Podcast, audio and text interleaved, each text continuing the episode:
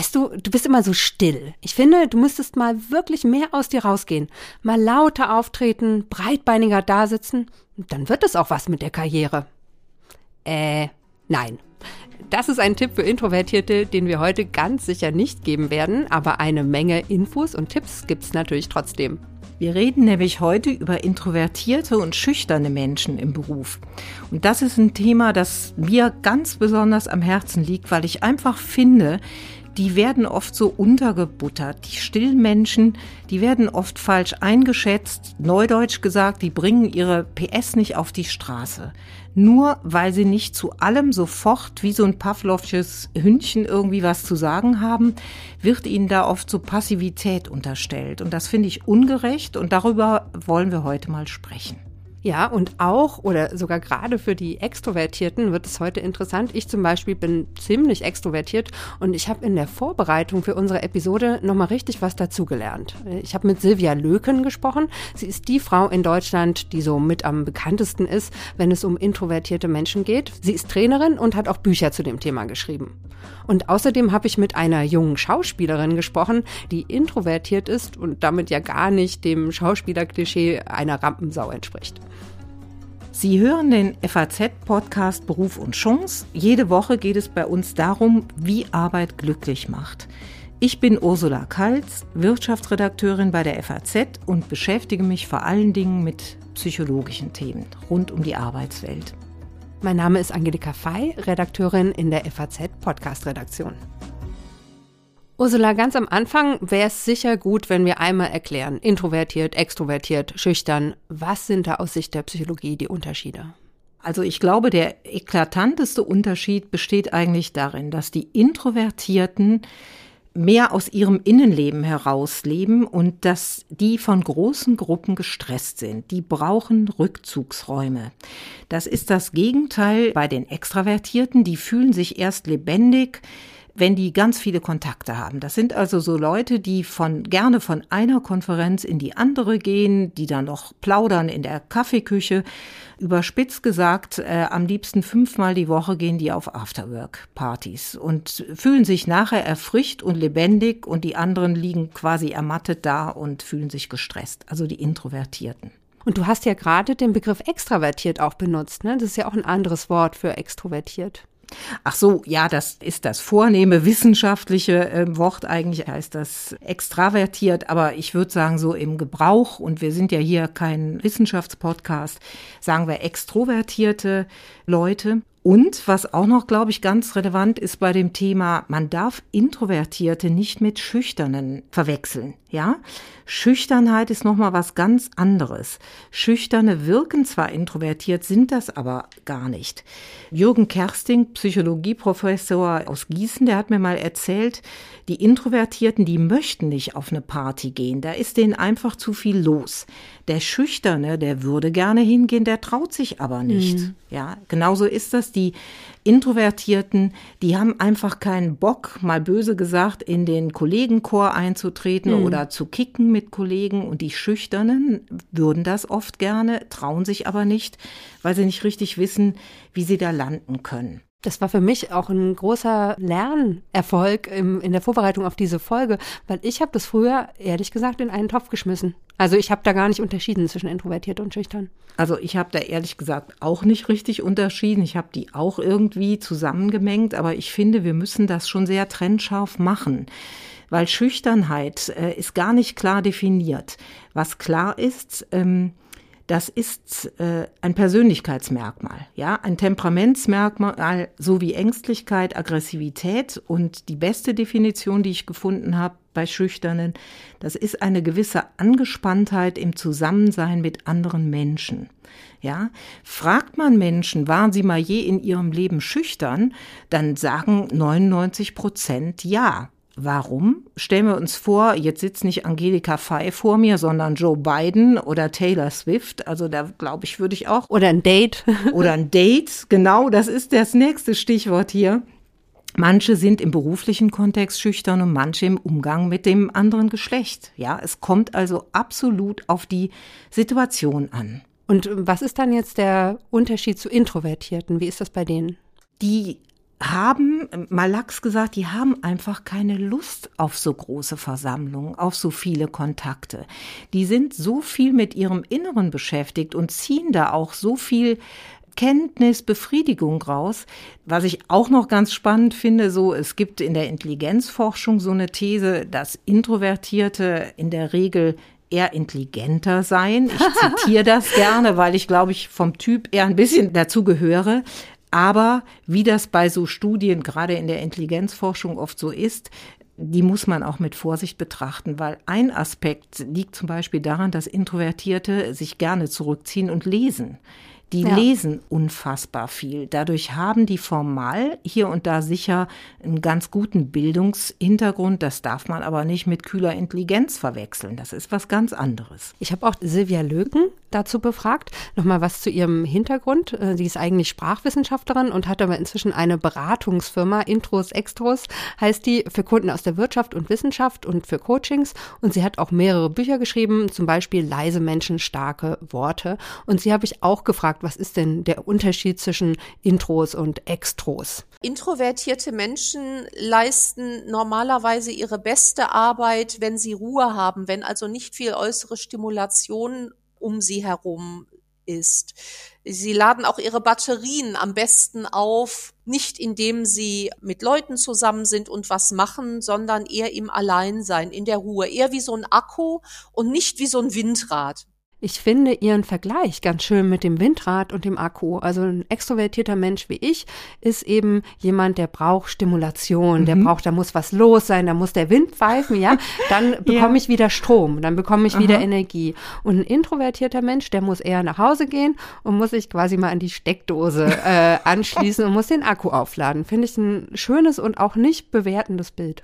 Und dieses Thema Introvertierte, das wolltest du ja in den Podcast holen, Ursula. Ja. Es ist dir ein Anliegen. Ja, ist es. Von der Tendenz her bin ich mit Sicherheit eher so äh, Team introvertiert. Ich habe mich schon als Kind manchmal drüber geärgert, wenn andere Kinder, ob im Kindergarten oder Grundschule oder später auf der weiterführenden Schule, wenn die sich so nach vorne gesten, obwohl die überhaupt gar nichts zu verkaufen hatten. Ja, mhm. jetzt arrogant gesagt, ich habe mich über so Dummschwätzer, über so Dummgebabbel geärgert. Und irgendwann kam das so schleichend, dass mir das zu blöd war und dass ich dachte, so, jetzt spielst du auch mal damit. Ja, wobei ich, äh, ich wollte denen einfach nicht nur so das Feld überlassen. Ähm, wobei ich auch mit so einer gewissen Arroganz sage, gerade so bei ganz jungen Menschen, die dann bei allem so mitlabern, obwohl sie überhaupt gar keine Ahnung haben, spielt das natürlich immer auch eine Rolle, dass denen, und das stelle ich mal, so ein so ein gewisses Maß an Fantasie fehlt, ja. Die können sich gar nicht ausmalen, was es noch an Nuancen von einem Thema gibt, wo was schieflaufen könnte, so. Aber man merkt schon, ich bin da schon auch sehr parteiisch. Ich will aber auf keinen Fall da falsch verstanden werden. Also dieses Thema kann man nicht schwarz und weiß behandeln. Also Vor die Intros sind nicht die ja. Guten und die Extros Nein. die Bösen. Das Nein. freut mich natürlich auf als extrovertierten Menschen. Sonst wäre es ja auch äh, wahnsinnig langweilig, ja. Nein, nicht alle stillen Wasser sind tief. Manche sind total seicht, ja. Auch extrovertierte, laute, selbstbewusste Leute können Tiefgang haben große Klappe, viel dahinter. Ja, das ist nicht so holzschnittartig. Ja, es ist nicht so holzschnittartig, sagst du. Und mhm. manchmal kann es ja aber auch zu Missverständnissen kommen zwischen Extros und Intros. Ich habe ja schon gesagt, ich selbst bin extrovertiert und im Freundeskreis ist es kein Problem für mich mit introvertierten Freunden oder Freundinnen von mir. Aber wenn ich jemanden neu kennenlerne, vor allem an der Arbeit, dann ganz ehrlich verunsichern mich introvertierte Menschen manchmal. Und Warum Sil das denn? Ja, Silvia Löken konnte mir erklären, woran das liegt mhm. und was das Missverständnis ist. Hm, ein Beispiel, ich sitze mit einem neuen Kollegen, einem Intro, in der Kantine und versuche mit ihm ins Gespräch zu kommen. Und dann erzähle ich begeistert irgendeine kurze Geschichte und dann bin ich fertig und mein Gegenüber reagiert auch, aber halt nicht, indem er auch euphorisch was erzählt und mich vielleicht im Elan noch unterbricht, sondern das Tempo ist halt aus meiner Sicht ja viel langsamer. Und dann kann es passieren, dass ich nicht so recht weiß, wie ich mich verhalten soll. Mhm. Ja, einerseits will ich nicht den ganzen Raum einnehmen, andererseits habe ich aber auch das Gefühl, ich muss das Gespräch am Laufen halten und das verunsichert mich. Und dazu hat mir Silvia Löken Folgendes gesagt. Wir Introvertierten, wir finden ja Begeisterung nicht doof. Ich denke, was ihnen ihnen da fehlt mit ihrem extrovertierten Gehirn, ist die Resonanz, die sie von Extrovertierten vielleicht stärker bekommen als von Introvertierten. Die Resonanz fehlt und da merken sie selbst auch, wie stark sie so Windradaspekte haben, dass sie also auf die Resonanz von außen stark angewiesen sind. Ja, da ist wieder dieser Windrad-Vergleich. Mhm. Und ich konnte mit dem, wie sie das beschrieben hat, wirklich was anfangen. Und das hilft mir auch schon sehr, ja. Weil wenn ich verstehe, was mich verunsichert hat, nämlich die fehlende Resonanz, dann kann ich mich auch darauf einstellen und dann kann ich auch besser damit umgehen und stehe dann nicht unter diesem Zwang, oh, äh, wo, wo ist mein Wind? Ja. Okay. Ja, ich glaube, das ist immens wichtig, dass wir unterschiedlich sind. Also Akzeptanz ist eben wichtig, ne? dass man nicht versucht, sich zu verbiegen, weil das raubt auch ganz besonders introvertierten Menschen sonst Kraft. Wenn ich versuche, mich wie eine extrovertierte Person zu verhalten, dann nimmt mir das Energie weg. Da, wo die extrovertierte Person Energie bekommt, zum Beispiel durch Stimulation, es ist was los, Überraschung, ausprobieren und so, da wo die, die extrovertierte Energie bekommt, verliere ich die. Das sagt Silvia Löken dazu. Was viel mehr Sinn macht, ist sich klarzumachen, was introvertierte Menschen für Stärken haben. Üblicherweise ist das eben zum Beispiel eine überdurchschnittliche Gewissenhaftigkeit, beharrlich dicke Bretter bohren. In der Forschung ist es ja zum Beispiel wichtig.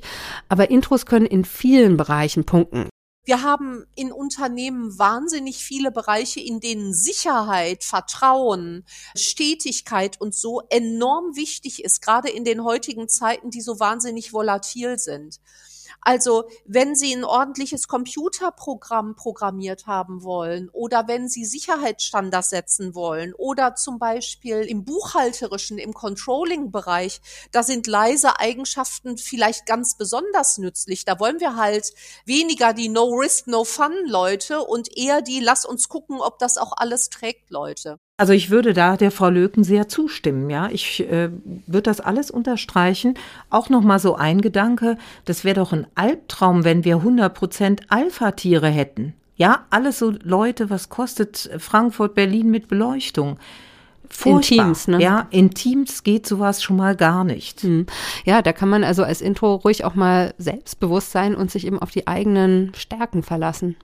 Und es ist ja auch eben die Frage, sind Intros jetzt vielleicht sogar gute Chefs? Was denkst du?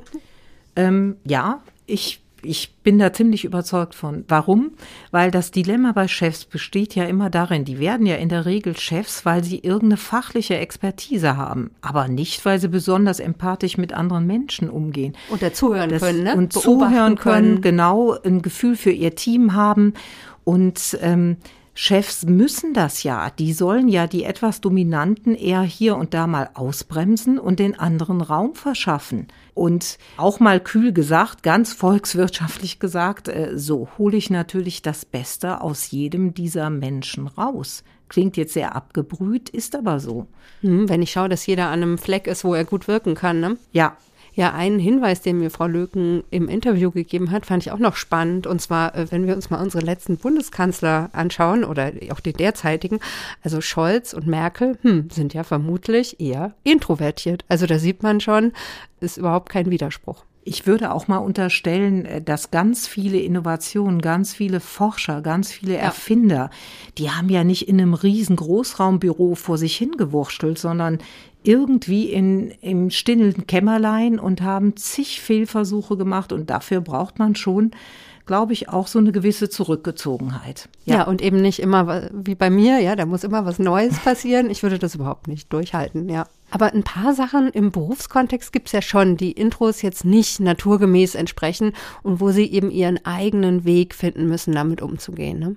Ja, also ganz, ganz gewiss. Und mit diesem Anspruch sind wir ja auch in dieses Thema reingegangen. Natürlich ist es klug, wenn man als stiller Mensch in dieser lauten Ich über mich Welt sich so gewisse Fähigkeiten drauf trainiert. Also ohne Präsentation läuft das einfach nicht, ja. Vorträge halten, in Prüfungen eine vernünftige Figur abgeben, Situationen mit klarem Leistungskonzept äh, und auch unklarem Skript irgendwie bewältigen, dem müssen sich natürlich auch Introvertierte stellen, damit sie so, so eine gewisse Karriere machen, damit sie vorkommen, damit sie mit ihren Fähigkeiten gesehen werden.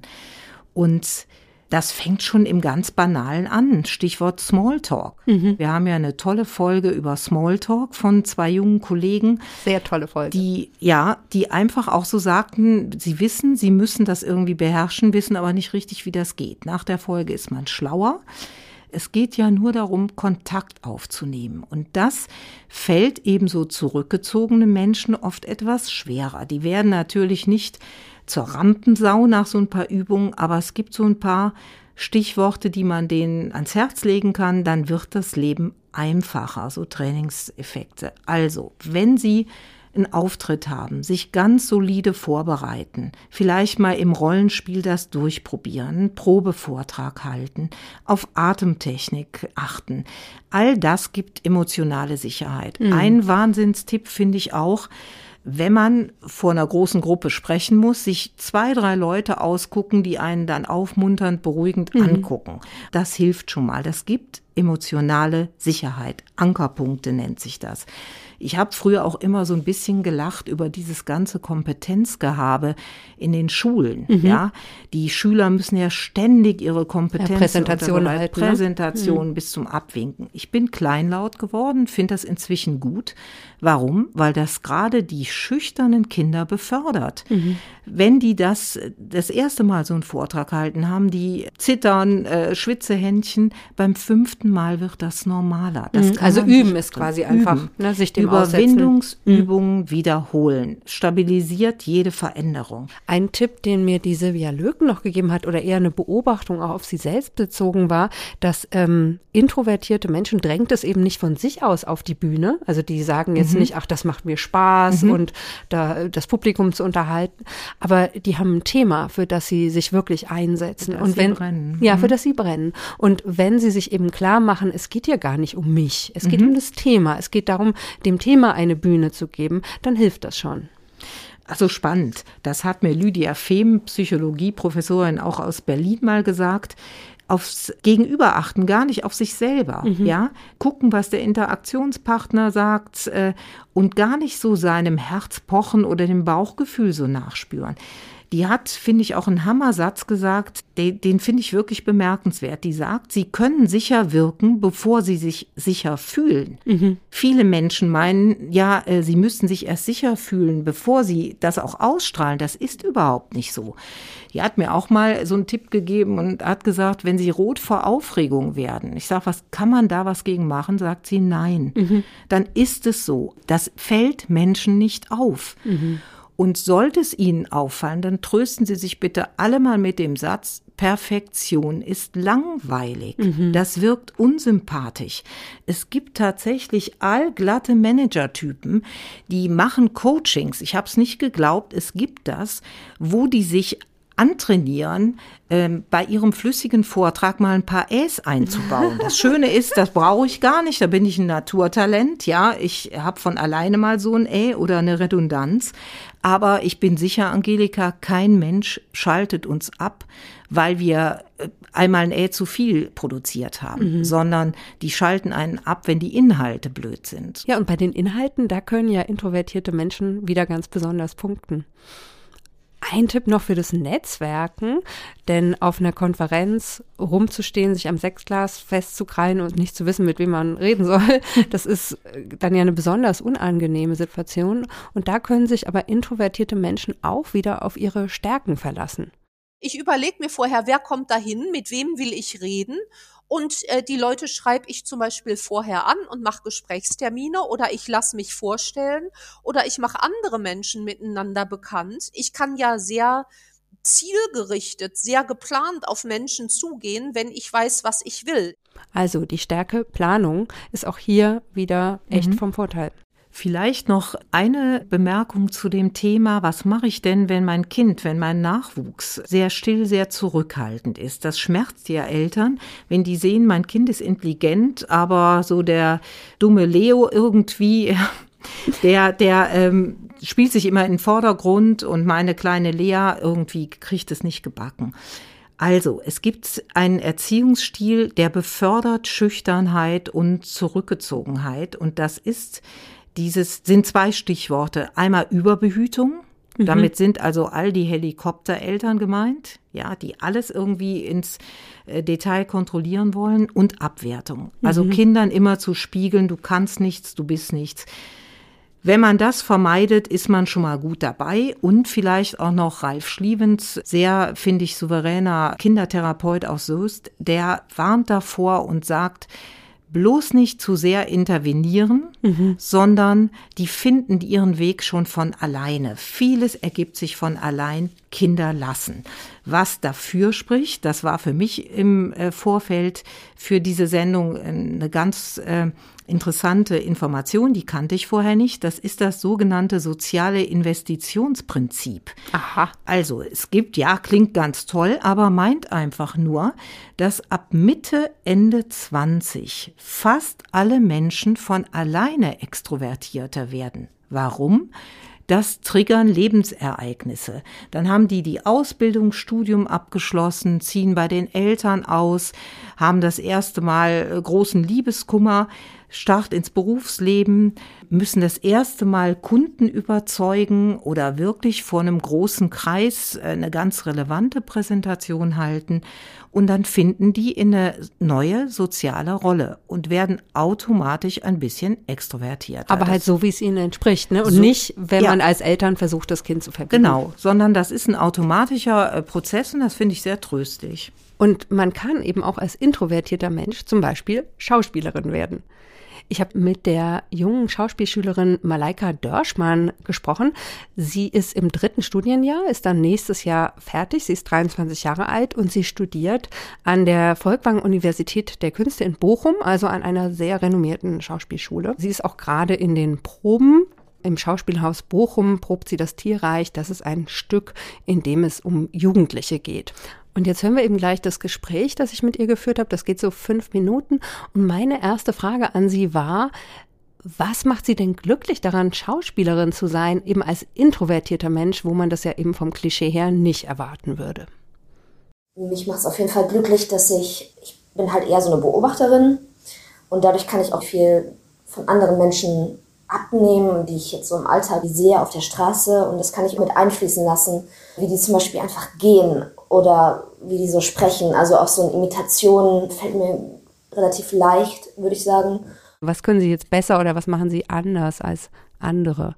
Also ich glaube, es hilft mir einfach, dass ich das so akzeptiere, wie ich bin oft. Und das macht mich ja dann auch schon erfolgreicher, wenn man jetzt nicht denkt, oh, jetzt nach der Probe muss ich noch mit den ganzen Leuten ein Bier trinken gehen oder so. Also es ist auch mal schön, aber dann habe ich oft das Gefühl, nee, ich brauche jetzt meine Ruhe, ich will das jetzt sacken lassen, die Gedanken für mich nochmal aufschreiben zu Hause und mir einfach was Schönes kochen. Ähm, und dann bin ich am nächsten Tag einfach auch wieder auch erfolgreicher, weil ich irgendwie dann wieder meine Batterien aufgeladen habe und frisch in den Tag starten kann. Also ich glaube auch, dass es ganz wichtig ist, dass man kein schlechtes Gewissen hat, wenn man mal sagt, ich brauche heute mal den Abend für mich. Dass man auch seinen Raum verteidigt einfach. Also, dass man dazu steht. Mussten Sie das erst lernen? War das für Sie ein Prozess? Ja, auf jeden Fall. Also so als Jugendliche hat man ja sowieso oft mal so Probleme mit dem Leben oder nimmt irgendwie Dinge nochmal anders wahr. So alt bin ich ja jetzt auch nicht, aber ich bin irgendwie schon nicht mehr 16. Irgendwie lernt man dann auch damit umzugehen und auch die Sachen, die einen vielleicht anders machen als andere, damit auch einen charmanten Weg zu finden, damit umzugehen. Ja. Also sie hatten jetzt nicht das Gefühl, oh Mist, ich will jetzt Schauspielerin werden, da muss ich doch irgendwie lernen, extrovertierter zu sein. Nee, also auf der Bühne bin ich ja auch nicht introvertiert. Da lege ich schon auch los und das ist irgendwie, glaube ich, auch mein Ventil und da will ich es auch und da bin ich so im Flow und dann aber, wenn ich dann von der Bühne runterkomme, dann bin ich eher wieder so nicht mehr auf der Bühne einfach, sondern Malaika und nicht mehr eine Figur. Und da passt das dann irgendwie auch voll. Aber es ist auch ein, eine gute, gute Balance dadurch. Ja. Was lässt diesen Schalter bei Ihnen umlegen? Ich glaube, also es ist ja meine Leidenschaft. Es ist mein Beruf, dass der Schalter dann umgelegt wird und das, was ich auch will. Also es ist auch ein großer Wille äh, dahinter, weil ich weiß, wenn ich nicht den Schalter umlege, dann äh, wird es auch nichts mit dem Beruf ihr Umfeld, ihre Familie und ihre Freunde, wie haben die denn reagiert, als sie gesagt haben, naja, doch als Schauspielerin, das kann ich mir eigentlich schon für mich vorstellen. Waren die dann überrascht oder Fanden die das gut? Gerade auch jetzt in Bezug auf ihre Eigenschaft, ähm, eher introvertiert zu sein. Das war ganz unterschiedlich. Also so Leute, die mich sehr nah kennen, zum Beispiel meine Mama oder sehr gute Freundinnen oder so, die waren da überhaupt nicht überrascht. Aber Freunde von meiner, von meiner Familie oder so, die mich nicht so gut kennen und wo ich eher so zurückhaltend bin und oft den Mund nicht aufkriege, so wird's gesagt, die waren dann schon sehr überrascht, dass ich das machen will. Und den habe ich jetzt auch mal so Aufnahmen gezeigt von meinen Bühnensachen. Und da waren die sehr überrascht. Ja, also Malaika Dörschmann, junge Schauspielerin. Also ich habe ihr gerne zugehört, weil ich finde, die ist ja auch so ein bisschen temporär dann introvertiert, wie sie das so sagt, ja. Oder temporär und, extrovertiert eben auf der Bühne, ne? wo sie es dann mal richtig rauslässt. Ähm, und den Raum verteidigen. Das finde ich ist ein schönes Bild. Ja, das macht doch Mut. Das äh, ist doch schön, dass wir unterschiedlich sind. Sonst würden wir, glaube ich, vor Langeweile sterben. Und da hat sie mir auch noch mal was Schönes gesagt am Ende unseres Interviews. Und zwar hat sie das eingeordnet in so einen generellen Diversity-Diskurs. Also, dass eben jetzt immer mehr Aufmerksamkeit darauf kommt, dass Menschen eben unterschiedlich sind und dass man sich eben nicht anpassen muss, sondern dass diese Unterschiede Stärken sind. Also ich glaube, dass man sich einfach sehr gut ergänzt und viele Leute sprechen da auch immer mehr darüber oder werden auch sensibler oder so oder einfach sensibler ja in allen Richtungen und ich glaube, da kommt gerade sehr viel Aufmerksamkeit oder sehr viel mehr Akzeptanz für alles Mögliche so. Ja, Akzeptanz dafür, wie wir sind, wie die anderen sind und ja, uns unserer Stärken bewusst werden und die dann auch einbringen. Das ist doch ein sehr schönes Schlussfazit für diese Sendung. Und das führt ja eben auch dazu, dass wir alle an der Arbeit glücklicher sind. Und mehr dazu, wie Arbeit glücklich macht, gibt es dann wieder nächsten Montag. Wir sagen Tschüss. Tschüss. Und hier kommen noch die Credits. Die Moderation dieser Sendung hatten Ursula Karls und Angelika Fey, Redaktion Angelika Fey und die Produktion hatten David Brucklacher und Kevin Gremmel.